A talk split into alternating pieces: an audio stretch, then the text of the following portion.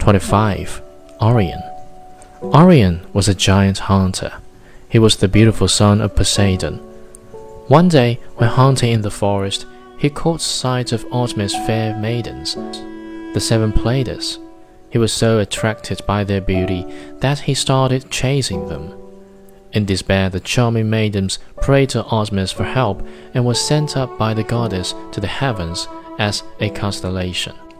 Later, he fell in love with another maiden, Merope by name, but rash and impatient. He took the maiden by force and enraged her father, King Oenopion of Chios. The king made him drunk and put out his eyes. Following the sound of the Cyclops' hammer, he went to Hephaestus, who sent a guide to travel with him to the east, where the sun rose. Exposing his eyeballs to the rays of the sun, he was restored to his eyesight. He became a constant companion of Artemis and followed the goddess in the chase with his dog Sirius. Apollo did not approve of this love, however. One day he dared his sister to shoot at a dog spots moving in the sea.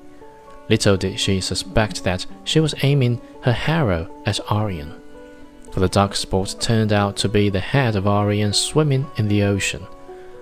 Artemis was extremely sad, as she could not pull him back from the grasp of death. She sent him up to the sky as a constellation, with his hunting dog Sirius beside him.